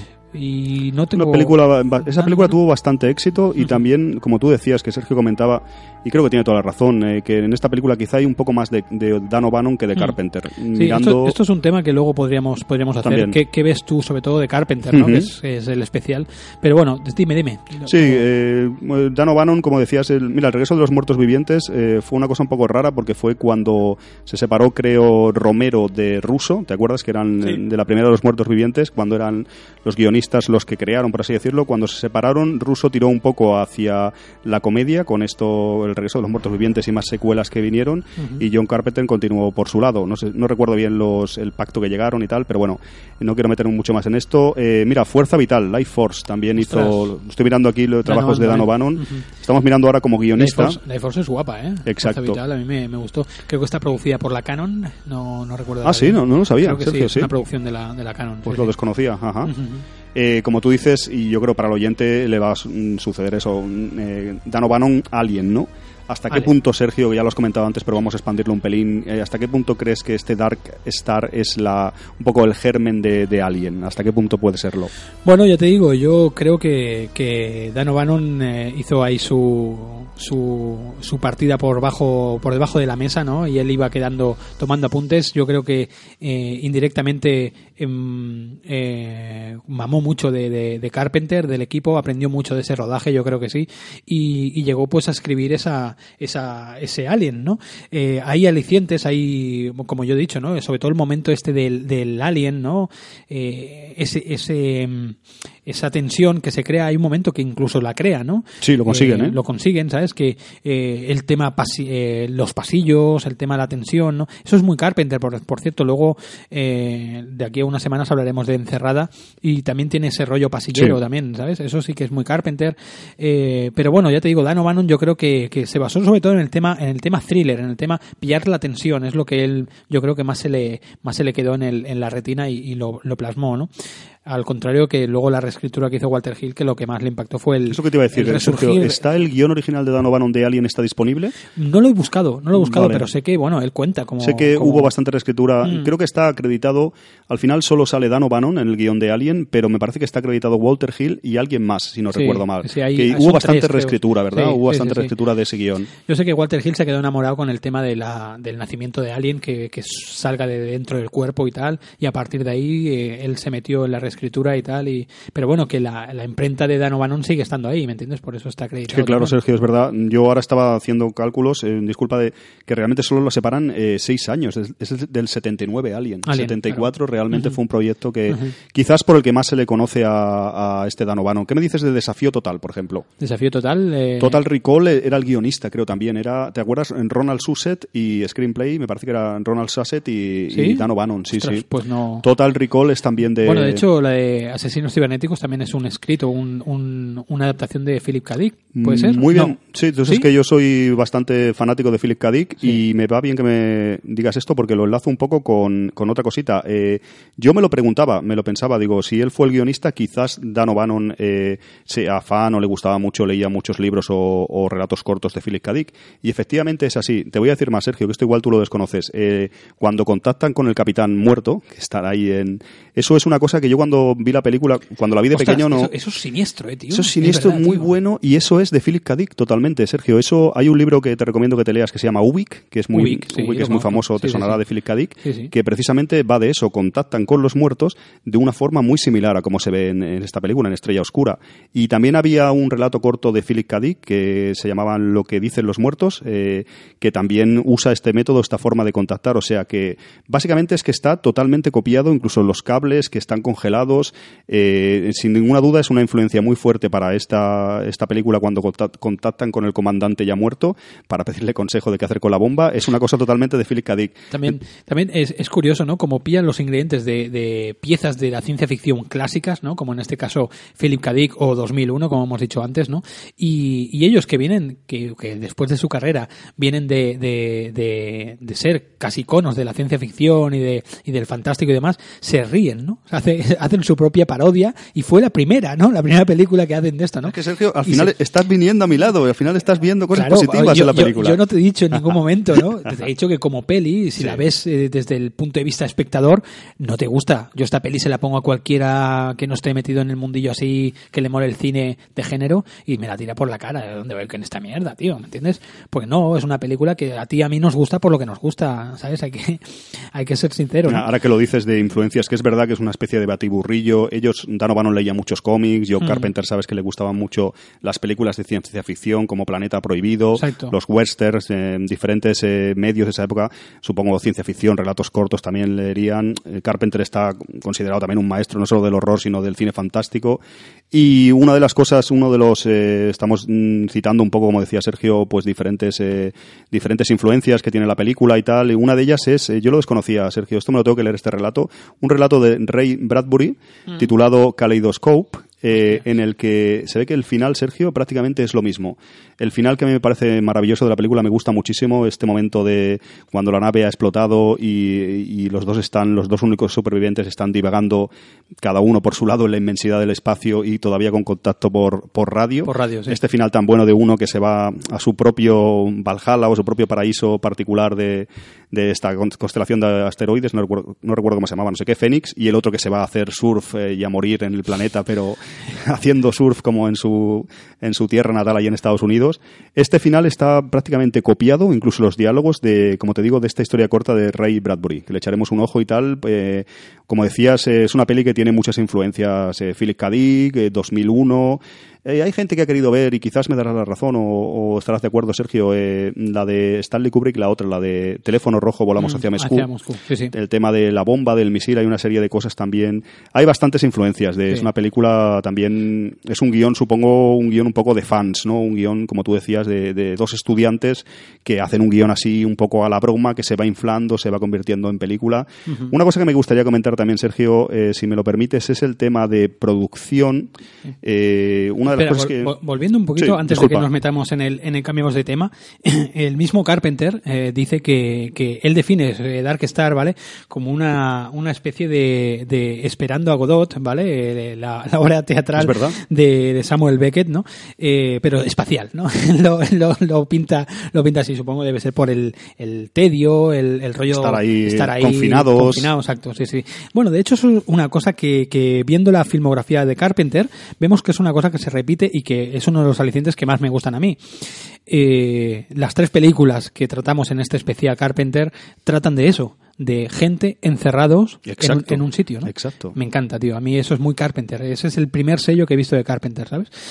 Ahora podemos cambiar de tema. Sí, pues ahora no recuerdo dónde iba a ir, Sergio. ya lo sabes, ¿sabes? Ahora no recuerdo No qué te estaba diciendo. No te preocupes. Pues No, como tú decías, eh, separando un poco el tema de qué es de Carpenter y qué es de Dan O'Bannon, ¿no? Ah, sí, sí, sí, es, sí. eh, es un poco, sí que es verdad que aunque digamos que en general viendo las carreras de los dos, quizás estamos de acuerdo en que parece hab- haber un pelín más de dosis de Dan O'Bannon en general que de Carpenter, también como decía Sergio, en cosas así como las que he comentado, sí que se aprecia ya el sello de, de John Carpenter. De Dan Más o menos hemos comentado todo, hemos comentado como guionista, algo como director. Básicamente en esta Efectos película especiales, sí ¿no? hace de todo y es un... Por cierto, los efectos especiales hay algunos que están muy muy trabajados, ¿eh? O sea, no es, que estén, no es que estén muy bien hechos. ir, La a que- producción, decías algo de sobre la producción, Sí, ¿sabes? sobre la producción de efectos especiales. Sí. Una de las cosas que me gusta de la película es que tú sabes, Sergio, que no tenían ni un duro. O sea, básicamente No, no, es. o sea- Y hay cosas que quedan realmente bien y luego cuando sabes cómo están hechas, eh, es curiosísimo. Por ¿Tú sabes, ejemplo. tú sabes que se, se fueron a, a vertederos a coger material, estuvieron durante yendo Claro, mucho- reciclando, haces reciclando cine, todo reciclas. O sea, es maravilloso. Sí, es- sí. No, pero por ejemplo, mira una cosa muy buena es, eh, si vamos aquí a la nevera de los muelles de Gun y cogemos unos cubitos de hielo, ¿esto lo sabes o no? No. Pues eh, eh, casi todo el centro de mando, fíjate, son cubitos de hielo iluminados por abajo. ¿Qué ¿Tú has visto? Sí, tío. ¿Tú has visto los botones esos que se ven? Son cubitos de hielo, tío. O sea, bueno, son cubiteras puestas al revés, iluminadas y algunas de colores. Hostia. Por ejemplo, Pues, los... pues es- esos, esos planos dan el pego mucho. es que da ¿eh? mucho el pego, tío. Sí, sí, sí. Eh, desconocemos bien los detalles, pero tú piensas, Sergio, si tú y yo hiciéramos una película así en plan, es que no tienen nada prácticamente. Tienen que coger cosas, lo que tú dices, del vertedero y luego cuando les insuflaron dinero, también supongo que el dinero fue para hacer el transfer a- para poder ser proyectada en mucho- cine. mucho dinero se fue ahí. Hacer lo del Claro. ascensor, hacer una serie de cosas, pero supongo que la base gorda de la grabación, Sergio, sería sin un duro y tienen que recurrir a cosas que quedan muy bien y cuando sabes lo que son, realmente dices, vale que la peli tiene un cierto aspecto cutre y tal, porque es inevitable, ¿no? Pero aún así es bastante meritorio. Por ejemplo, otra cosa, los trajes de, astro- de astronauta, ¿qué te parecen? No veas. No, pero. pero eh, no quieras no. saber detalles, ¿quieres saber detalles? No, no, todavía no. Pero es de lo, de lo más potable que hay, ¿eh? Es un poco raro el traje porque le queda como, como la, la cabeza, ¿no? El- ¿Qué el pasa ahí? Ahí, ahí, ahí vas. Sí, voy, voy Vas bien encaminado, vas bien. Es como una tubería, ¿eso? ¿o qué? Son, no recuerdo bien cómo se forma, pero la cabeza, o sea, el traje en sí básico es un juguete de niños, eh, por eso van ahí súper, la cabeza ni les coge. No les coge, Realmente ¿no? es un juguete, no, lo tenemos por aquí apuntado. tapa Sí, media mira, cara. lo tengo por aquí, se llama, se llamaba Star Team, es un juguete que se vendió en Estados Unidos para ¿En niños, serio, que te ponías de astronauta. Entonces, eh, para un adulto, como eran estos actores, Claro, no cogen ahí, ¿sabes? Ostras. Y luego lo que tú dices, el tubo que lleva y todo esto, esto no recuerdo bien los detalles, le- lo leí por encima, pero es todo a base de, de chapuzas y tal, y da muchísimo el pego desde el punto de vista producción, ¿sabes? Eh, no tienen un duro y es genial. Y luego, desde el punto de vista tema de efectos especiales visuales, Sergio, eh, es muy buena, o sea, son, piensa que es del 74. Es verdad que, por ejemplo, dirás, ostras, Alfonso, pues antes estaba, por ejemplo, 2001, que es una obra maestra de efectos especiales y también espacial del 68, si no recuerdo mal, y precisamente de, hablamos de él, de Dou- Douglas Trumbull, cuando hablamos de Blade Runner. Blade Runner. Claro, pero es una película con muchísimo más presupuesto, es un hito los efectos especiales de la época y efectos especiales de películas de, de ciencia ficción en el espacio, pero aún así este Dark Star es muy meritorio en efectos especiales. Me refiero ya a lo que es de naves, de efectos ópticos. Creo, Sergio, no sé si lo sabes esto, es la primera vez que se que se ve el hiperespacio, por así decirlo, esa manera de viajar Ah, sí, es en verdad, cine. es Creo que es la primera vez que ¿Sí? se, se muestra. Es A mí una... me, me gusta, hay un momento se ve la nave, eh, Dark Star, ¿no? Se ve la nave que cruza como, como un, un- un trozo espacial, ¿no? Y se ven dos, como dos soles, ¿vale? Que se nota perfectamente que son focos, ¿te has dado cuenta? Sí, que buscan, sí. buscan dislumbrar la imagen, ¿no? Y parece que pasa como por delante de dos astros Y luego hay muchas luminosos, veces, ¿no? sí, que es lo que tú dices, se ve a lo mejor la nave haciendo, entonces es el efecto óptico que sabes que a lo mejor está el planeta y sabes que no puede cruzar el planeta, porque no pueden hacer el óptico de que, ¿sabes? Del montaje de Sí, detrás. sí, sí. Y entonces cuando va a llegar, cortan. Cortan, ya está. Pero que está muy bien. De hecho, eh, esto te lo he dicho antes, creo, en el desayuno, te ha sonado un poco marciano. Yo tengo la teoría, eh, teorías locas, vaya Ah, Alfonso. sí, sí, a eso es lo que iba yo. ¿Querías ir a eso? Eh, yo tengo la teoría Star de que Wars, ¿no? Star, Star Wars. bebe bastante de, de esta Dark Star. Por lo menos eh, en cuanto a efectos especiales y en alguna cosa, yo creo que George Lucas rescató. Yo creo que Dark Star es una película que influenció bastante a otras películas de ciencia ficción. Aun siendo un proyecto así tan barato y una cosa así tan, tan pequeña, yo creo que con la tontería tuvo bastante, mm, bastante influencia argumentalmente y también desde el punto de vista de visual, ¿no? En el fondo y en la forma, ¿no? Eh, yo creo, creo, no recuerdo bien, Sergio, uno de los responsables de los efectos especiales, como decías, también estaba Dan O'Bannon de por medio. Sí. No tengo por aquí a mano. Bueno, no recuerdo el está y lo rescató luego el propio George Lucas para Star Wars, para la primera de Star Wars. No te voy a decir que fuera el principal responsable porque hubo muchos ahí por medio cuando crearon Industrial Light and Magic, pero no sé si era Douglas, no, Douglas Club es el director de fotografía. El caso que yo creo que muchas cosas las pudimos ver un poco luego en, en Star Wars, ¿no? En, a lo mejor ya no tanto en diseño de naves, pero sí muchas cosas de montaje, lo del hiperespacio. Eh, no sé, yo creo que me ha parecido ver algunas in- influencias, ¿no? De, me, me da esa sensación a mí al No, no, verla. se- se- seguro que sí, porque aparte por fechas más o menos Es estamos una ahí, película o sea, así, que no la separan tantos años, que le separan cuatro o cinco años del estreno, Mm, claro. y yo supongo que cierta influencia sí que, sí que tuvo, porque con la tontería esta Estrella Oscura se convirtió un poco ya desde su salida en una película de culto de, de la ciencia ficción, una película menor, una película pequeña, pero que fue bastante impactante para la época, tuvo bastante bastante de esto. A ver, a Sergio, ¿cómo lo ves? Hallazgos, te digo cositas que a mí me han gustado, que tú me decías Venga, que... tira. Te digo alguna cosita así que a mí me haya gustado. El tema, por ejemplo, de la manera de retratar. Tú lo decías, me parece, en el desayuno, en plan broma. Dice, esto es un poco como hippies en el espacio, ¿no? Como fumetas de los 70 o gente un poco de la contracultura y un poco un reflejo de esa época metidos en una nave, ¿no? Metidos en el espacio. Eh, yo creo que está muy bien el tema también de cómo critica a las empresas y a en algún momento de la película creo que recuerdas que lo dicen, que realmente ellos, no sé si llevan 20 años de misión y realmente solo han envejecido 3. Entonces es como, de alguna manera, si te fijas, como que es una especie de condena en vida, que te manden en esas naves, que son como trabajos normales de esa época, por lo que da a entender la película, una especie de putada, de condena en vida, en la que tú vas a estar trabajando como un cabrón durante años y años, Sí, de hecho al principio, ¿no? Al principio dicen que están llevan 45 años, creo, o algo así, que es el tipo este de, de- Creo- desde la Tierra, ¿no? Creo que, decía envía que llevaban 20, si no recuerdo mal, ¿eh? 20 años, 20 o- años pero que esperan otros 20 más, Claro, ¿no? y habían envejecido, envejecido 3. Sí. Por eso también en varios momentos de la película se muestra que ellos están súper cansados de, de, pues, de- lo mismo, no hay relaciones humanas. Una cosa que me gusta mucho de la película es también refleja la tecnología no implica una mejoría en la empatía humana, en las relaciones interpersonales, sino todo lo contrario, como se muestra en esta película. Es eh, estar, eh, muchas películas reflejan esto, pero en esa época creo que es bastante pionero, ¿no? Reflejar eso, ¿no? La tecnología teóricamente nos hace viajar a, a miles de años luz y tal, pero por otro lado, mm, para la persona humana, para la, la gente en sí, no, no significa nada bueno, ¿no, Sergio? Sí, sí, sí. Eh, Lo cierto es eso, que, que, el, que, que te, da, te plasma todo ese tedio, ese aburrimiento que tienen los, los, los, los protagonistas. Que yo sigo sin entender un poco qué, qué, tipo, de, qué tipo de trabajo hacen esta gente, ¿no? Que eh, coger, coger eh, planetas, buscar planetas, ¿no? O estrellas y destruirlas, ¿no? Sí, O sea, eso tampoco lo explica muy bien. Es como dicen planetas inestables, Sergio. Entonces, si lo consideran inestables para la colonización, yo lo veo más como una crítica, como que el ser humano quiere colonizar absolutamente todo y cualquier cosa que le estorbe simplemente la destruyen. La destruyen, ¿no? Tirando es bombas, muy ¿no? a saco, es un poco. Sí, sí, sí. Y también sabes que muestran, y otra cosa que me gusta mucho de esta película es que muestran eh, cómo las grandes empresas, en este caso, como esta corporación que se encarga de estos, de estos viajes en las naves, de estos trabajos de, de desen- desescombro un poco de planetas, eh, los tratan como si fueran mierda, porque el primer comunicado inicial, que es mucho en tono de broma, como hablábamos, lo deja claro, ¿no? Como diciendo, Sí, sí, pasamos de vuestras averías, Estáis, pasamos... est- estáis haciendo un trabajo que nos enviáis lo que lo que nos tengáis que enviar, pero bueno, que nosotros ya nos olvidamos de vosotros, ¿sabes?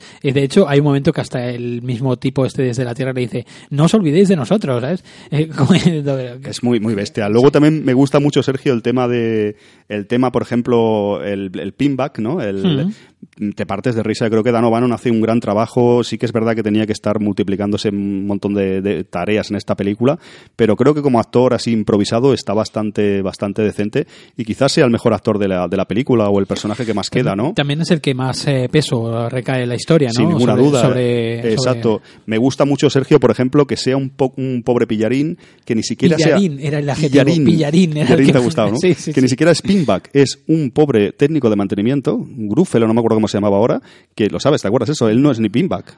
No, porque- eh, ah, Él- bueno, es que eh, son buenísimos la película. porque- Él es un pobre diablo que se equivocaron y lo metieron ahí. Sí, sí, sí. Y entonces lo, lo, dice, lo dice cuando Claro. ve la, la- la grabación aquella, ¿verdad? Sí, sí, no, y además se lo explica a sus compañeros una y otra vez y pasan de él, pasan totalmente de él. Sí, de- sí. Realmente es un técnico de mantenimiento que hubo un error, lo metieron ahí, usted es pinback. es que es buenísimo, tiene, Y- tiene muchos hallazgos. Me gusta, me gusta el inicio de la película, ¿no? Que coge, que coge el, el eh, que- que dice, bueno, eh, he encontrado una estrella y, y nadie le hace ni puto caso, ¿no? Eh, que os he dicho que he encontrado una estrella, no sé qué, no, no busca un planeta, no sé qué, y le da rabia y le, de él, pasan y le, de él. y le tira el mapa, ¿no? Le tira todo el mapa, toma el mapa. Dice, bueno, vamos, vamos a poner música, ¿no? Para, para cortar este ambiente, este ambiente tan, tan Mira, tenso, ¿no? Sergio me pasaba aquí lo que me decías de Star Wars, ¿no? Coméntalo Sí. si quieres, sí. Sí, sí, sí. No, coméntalo, coméntalo tú. Eh, eh, en el libro, en el libro vemos que, que, que el mismo Dan O'Bannon recibió una, una llamada de, de George Lucas, ¿no? Para, para que le echase una mano con el tema de las imágenes informatizadas de Star Wars, nosotros, ¿no? Vemos que, que, bueno, que Dan O'Bannon, la verdad que no sé si es que no supo bien utilizar sus bazas, tío, pero... Buen apunte, Sergio, pero lo que yo me refería no era eso. Yo me refiero a otro técnico de efectos especiales de esta película que trabajó activamente en Star Wars. No es que ahora no, no caigo, luego, te lo, luego lo ponemos en redes sociales. Sí, pero buen apunte, ¿no? Lo Sí, desconocía yo esto de Dan O'Bannon. Dan O'Bannon realmente es más importante de lo que parece. Es No, un no, no, tío tanto. que- Parece que, que sea un don nadie, pero, pero el tío tiene, tiene detrás un bagaje bastante, bastante importante. Pues nada, eh, si te parece, vamos a, vamos a subir un poco melodía. Sí. Va- No, vamos a escuchar un trozo de la película. Eso, eso. ¿Vale? Me apetece, tío. Y, y después ya mm, vamos concluyendo con qué tiene de John Carpenter la película, qué le ves tú y nuestras eh, opiniones, ¿vale? Nuestras conclusiones. Venga.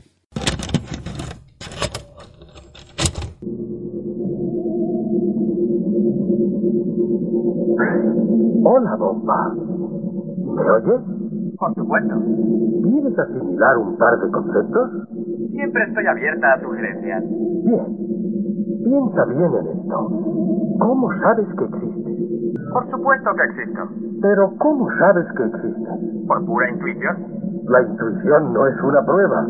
¿Qué pruebas concretas tienes de que existes? Hmm. Bueno. Pues porque creo que porque soy. Eso está muy bien. Pero ¿cómo sabes que existen algunas otras cosas? Mis aparatos sensoriales me lo revelan. Ah, bien. Esto es divertido. Ahora pon atención. Escucha la gran pregunta. ¿Cómo sabes que lo que tus aparatos sensoriales te revelan es correcto?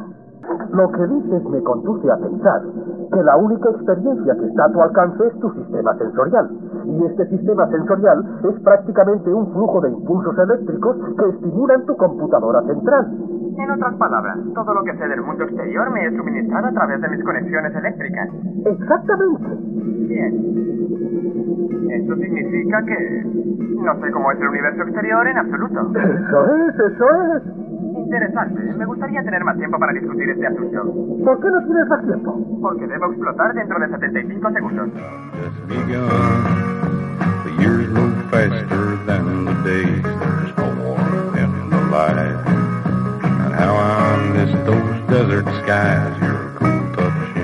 Bueno, pues hemos escuchado un poquito de, de la película, que siempre va bien tener una, un poco de, Con, de con ese, contenido. con el doblaje castellano, no sé si tú lo has visto así o no. Yo, el doblaje castellano. Bueno, ahora entre los oyentes y yo, yo no he escuchado nada de lo que hemos. Esto luego lo monta Sergio, o sea, tengo que decir que sí, pero yo no he escuchado el doblaje castellano.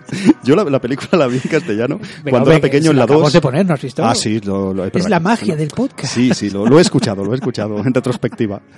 Yo la película, Sergio, un pequeño inciso, la, la vi en la 2 eh, cuando era súper pequeño y Sí, claro, la sí vi doblada. La, emitieron, la emitieron en, Sí, en televisión, sí, sí, es sí. verdad. Y Sí, sí. me, me- me impactó muchísimo. Yo supongo que por eso también le guardo cierto cariño a esta película. Luego, en conclusiones, eh, avanzamos un poco más.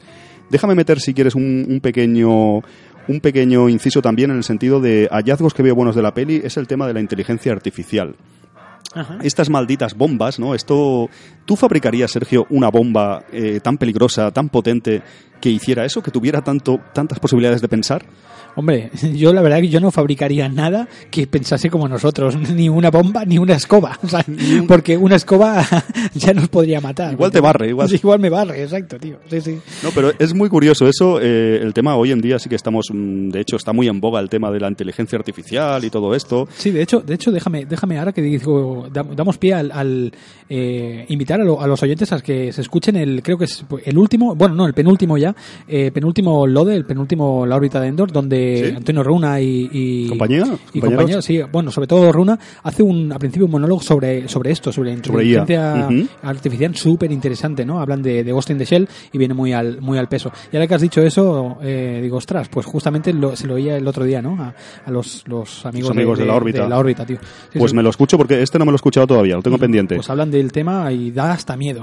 Da hasta Cojona un poco, es que está. Muy bien, muy bien. Hoy en día está muy, muy de moda reflexionar sobre eso, ¿no? El tema de la. Y bueno, ya desde el mismo Terminator o muchas películas después han explotado un poco el tema de los peligros de la inteligencia artificial, de ser controlados por máquinas. La serie esta de, de Black Mirror, por ejemplo, trata mucho por ese ejemplo, tema. ¿sabes? exacto. Está muy bien. Es una Y- cosa, pero es hoy en día, Sergio, en los últimos años se, a lo mejor se ha profundizado más en estos temas, pero estamos hablando de 1974. Yo creo que, como decías tú antes, 2001, uno decía en el espacio, sin Mm. ninguna duda, HAL HAL 9000, 9000, tío. es maravilloso, es sí, eh, esa invención ¿no? de la inteligencia artificial a ese nivel. Pues te puedes creer que yo al principio cuando escuché a la bomba hablar, ¿no? Eh, bomba 19 creo que es la primera que tiran y luego la 20, ¿no? Sí, la 20 es la que la lía. La, la 20 la lía.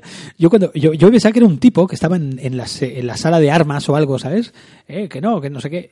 Yo- me costaba creer, digo, ¿puede ser una bomba hablando? Sergio, ¿sabes? Sergio, te veo muy mal, te veo.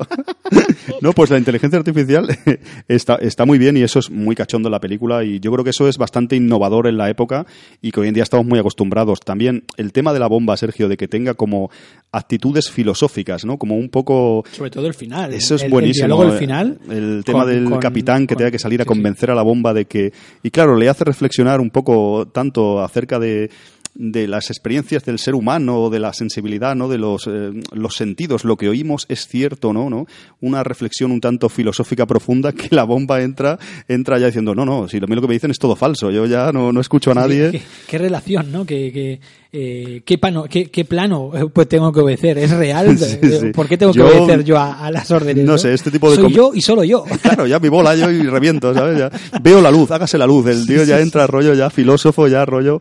Yo creo que tiene muchas cosas, evidentemente es una sátira, es una comedia negra y tal, pero tiene muchas cosas divertidas, tiene muchos hallazgos, eh, mm, cosas yo creo bastante innovadoras para la época, que yo ya te digo, mm, casi todo lo que encuentro en esta película son cosas positivas. Luego ya en reflexiones acabamos de, de, de desarrollarlo, Sergio, Sí, pero sí. en general a mí todo me, me ha parecido bastante interesante. Carpenter desde, desde el inicio es un tío que le gusta meter baza en el tema en el tema crítica, ¿no? Eh, a todo, eh, casi todas sus películas, eh, casi todas tienen una pequeña crítica, ¿sabes? A, a algo, ¿no? A, a- a algo. por ejemplo, la crítica más bestia que yo he visto es la de Están vivos, por ejemplo, ¿no? La más fácil de ver también, ¿no? Al consumismo, a la sociedad, Me aducida encanta. por bestial. ¿no? 2013 también tiene mucho. ¿eh? 2013 tiene una, una pasada. ¿eh? uf, increíble ese final para mí que se fuma Brutal. se fuma literalmente Espíritu el espíritu de, de- de América, ¿no? Es bestial, tío. Luego, luego hablamos también Oh. más de Carpenter. Qué con grande, el tío. Príncipe de las Tinieblas lo vamos a tener También, también. también, porque ahí ahí hay algo de crítica, sí. ya, ya veremos. Sí que es verdad que en esta película, lo que decía Sergio, que hay más, de- es difícil de medir, ¿no? Que hay más de Dan O'Bannon o de John Carpenter. Y sí que es verdad que Carpenter ha hecho a veces películas un poco con menos crítica social, un poco más, eh, un poco, como decía Sergio, ¿no? De entretenimiento. Y hay pelis que sí que tienen más un subtexto un poco más reivindicativo, Lo que, lo que digamos. pasa es que es, es un tío muy inteligente y las películas que hace son muy elegantes en ese aspecto, ¿no? Sí. De que con una película eh, de entretenimiento te mete su pincelada de, de crítica social o Sí. crítica a lo, a lo que sea, ¿no? Eh, Golpe en la pequeña China quizás la que más difícil me lo pone a la hora de ver ese tipo de críticas, ¿no? Pero también la tiene indirectamente. ¿A, a qué? A la, a la sociedad americana, al típico héroe americano de entonces. Sí, sí. Jack Barton es un, es un, es un héroe de la película americano, ¿no? No te pases que escribe el blog, Eh, a ver sí, si va a sí, es un tío, escribir. un tío muy, muy agradecido que nos escribe el blog gratuitamente, pero no, no, pero Jack Barton eh, dice, ¿no? Hay un momento que dicen por las alas de los colores de nuestra bandera que nunca destiñan, ¿no? Las alas de, de la libertad, no sé qué. Y lo está diciendo un puto cami- camionero que, que le vende carne de cerdo a los chinos, ¿vale? A un mercado chino, ¿sabes? O sea, se- lo que pasa es que tienes que saber ver esas críticas, Sí, ¿no? sí. Y, y creo que en Dark Star, sobre todo, ahí la crítica, pues sobre todo al tema, como tú has dicho, a las grandes empresas, ¿no? En este caso, Sí, a la NASA, a lo que sea, ¿no? Eh, que los tratan como, como basura, ¿no?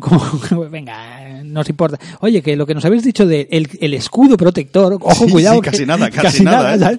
Que lo de, creo, que no llegará a tiempo y que lo dejamos estar, ¿eh? Que, que os jodan. Está muy, muy bien, tío. Después yo te quería preguntar, ya Dime, para ir finalizando antes Sí, de las tenemos- conclusiones, tenemos que ir. eh, ¿qué ves tú de Carpenter? Sello Carpenter aquí. Bueno, yo, yo soy yo Carpenter, eh, veo mucho, Sergio, la música, aunque sea hasta cierto punto sencilla y tal, yo creo que ayuda mucho a ambientar la película Mucho. y tiene sobre todo los momentos que tú decías de pues la persecución del alien y la pelea en el ascensor y esos momentos de tensión, ya deja entrever un poco lo que haría un poco John Carpenter en el futuro. Luego, en general, la dirección es bastante sobria, bastante, como decía, para ser un, un chico que está empezando prácticamente, ya muestra el sello y el pulso de un cineasta que, que luego veríamos en, en el futuro, ¿no? Yo creo que en general vemos bastante Carpenter. También se encargó de la producción. Es, un, es una película que él no considera como su primera película porque, como decía Sergio antes, se rodó de aquella manera poco a poco, iban haciendo y tal, luego se acabó inflando en cine. Pero de, de alguna manera Carpenter ya se metía un poco en hacer un proyecto con pocos presupuesto y sacarlo adelante, ¿no? Que es una cosa que ha tenido que hacer muchas veces en su carrera. Como por ejemplo, luego hablaremos de, de Princess Dar- of Darkness.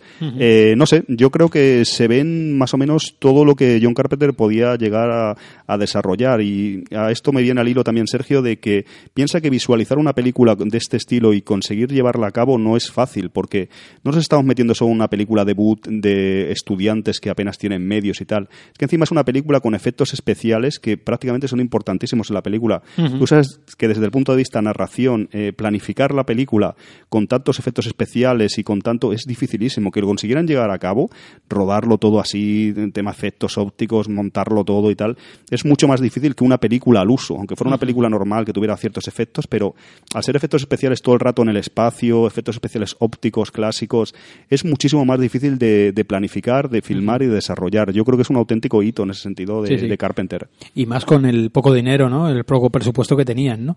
Lo que sí que denota la película es la gran creatividad que tenieron, que tuvieron, ¿no? A la hora, pues, de poder plasmar todo eso eh, con, con tan pocos recursos, ¿no?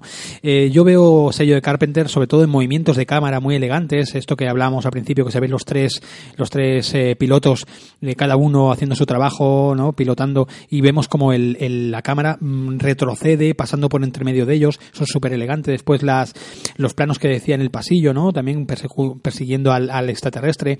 También he visto Carpenter en, en el mensaje, en el, en el, en la crítica y en el, y en el estar encerrados en un, en un de esto. Esta vez sin una amenaza exterior, como suelen ser en sus películas, pero eh, siguen habiendo un equipo de personas muy diferentes entre ellos, pero encerrados en un mismo, en un mismo sitio, ¿no? Bastante claustrofóbico todo, ¿no? Y, y la música, lógicamente, la música, como tú dices, ambienta perfectamente y, y te da ese sello de Carpenter que tanto, que tanto nos gusta.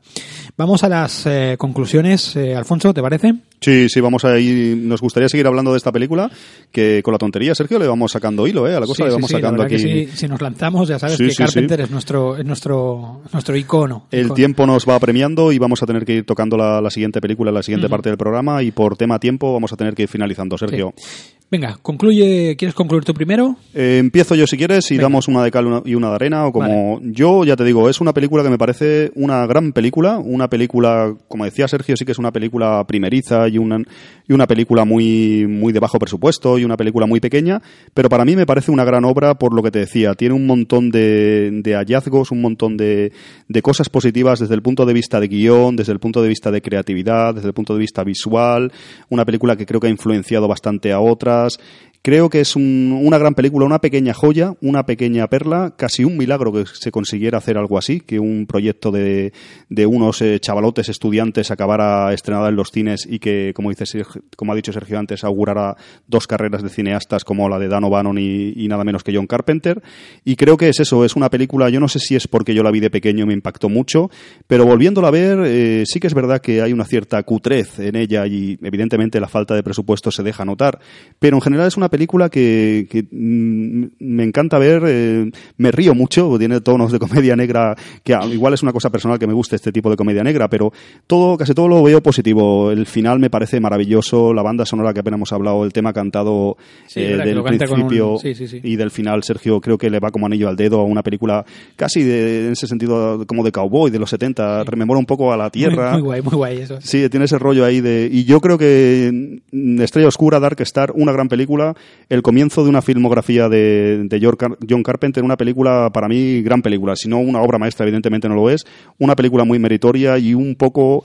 Nos deja vislumbrar un poco estos dos cineastas, Dan O'Bannon y sobre todo John Carpenter, lo que tenían que dar a la, a la historia del cine. Pues nada, yo quiero concluir con, con que creo que para, para definir bien esta película me tendría que separar, ¿no? Tendría que, que, dividirme en dos, ¿no? Mi parte, mi parte espectador y mi parte seguidor de Carpenter, ¿no? Mi parte seguidor de Carpenter diría que es una gran película, una película que aboca y anima a gente que están empezando y que están estudiando cine, que, que con ímpetu y con ilusión pues puedes llegar a hacer una película incluso de ciencia ficción de las más eh, difíciles, uno de los géneros más difíciles que yo creo que hay, eh, después de, haber obras como anteriormente 2001 y demás, ¿no? Pues estos dos chicos se, se lanzaron, Carpenter y Dan O'Bannon, se lanzaron a hacer una película y con ilusión la consiguieron, cuatro años de su, de su, de su trabajo, están ahí plasmados y una creatividad, te digo, perfecta. Eh, uno, un- bueno, ya se ve, entrever, se, se entrevé, ¿no? El, estilo de cada uno en la película y, y- demás, ¿no? Eso no se lo quita a nadie, ¿no? Es una película, pues ya te digo, eso como mi parte eh, seguidora de, de, Carpenter enfermo, ¿no? Y como mi parte espectador, pues quizá pues mm, mm, no me ha llamado pues el tema de, de, pues lo cutre que tiene la película, que para mí pues si yo voy a ver una película pues no me quiero encontrar con un balón de playa, ¿sabes? Imitando imitando a un, a un extraterrestre, ¿no? Entonces, eh, se te puede hacer, se te puede hacer difícil.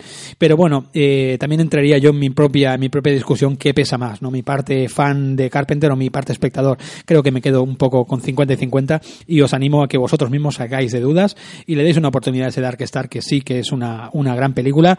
La veáis desde el punto de vista donde la queráis ver, da igual, ¿no?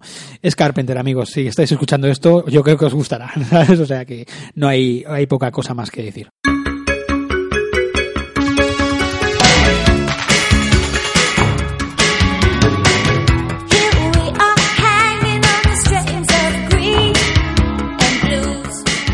Eh, Alfonso, vamos a concluir con esto y volvemos la semana que viene, ¿o qué? Sí, si quieres, mira, vamos a ir acabando eh, este especial eh, John Carpenter, que improvisado, como decía Sergio, que hemos hecho, estamos en ello.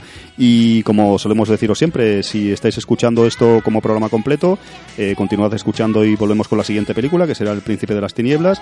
Y si lo estáis escuchando por partes, eh, semanalmente, como sacamos los programas, pues hasta la semana que viene. Vamos a ir despidiéndonos, ¿no, Sergio? Pues sí, eh, despedimos esto, o ya como tú ya bien has dicho, hasta la semana que viene o hasta, o hasta el programa completo, si a final de mes lo queréis descargar entero. Y, y vamos a ir acabando ya este, este primer bloque, esta primera parte dedicada a Dark Star de John Carpenter.